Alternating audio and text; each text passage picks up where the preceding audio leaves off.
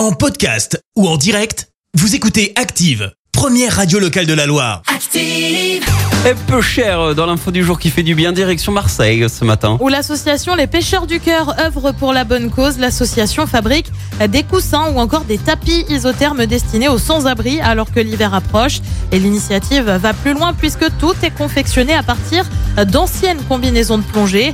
Tout part d'un constat. Nombreuses sont les combinaisons jetées chaque année, sauf que le néoprène, l'un des composants des combis, est en fait un matériau isolant. Il permet par exemple de rester plusieurs heures dans une eau à 9 degrés.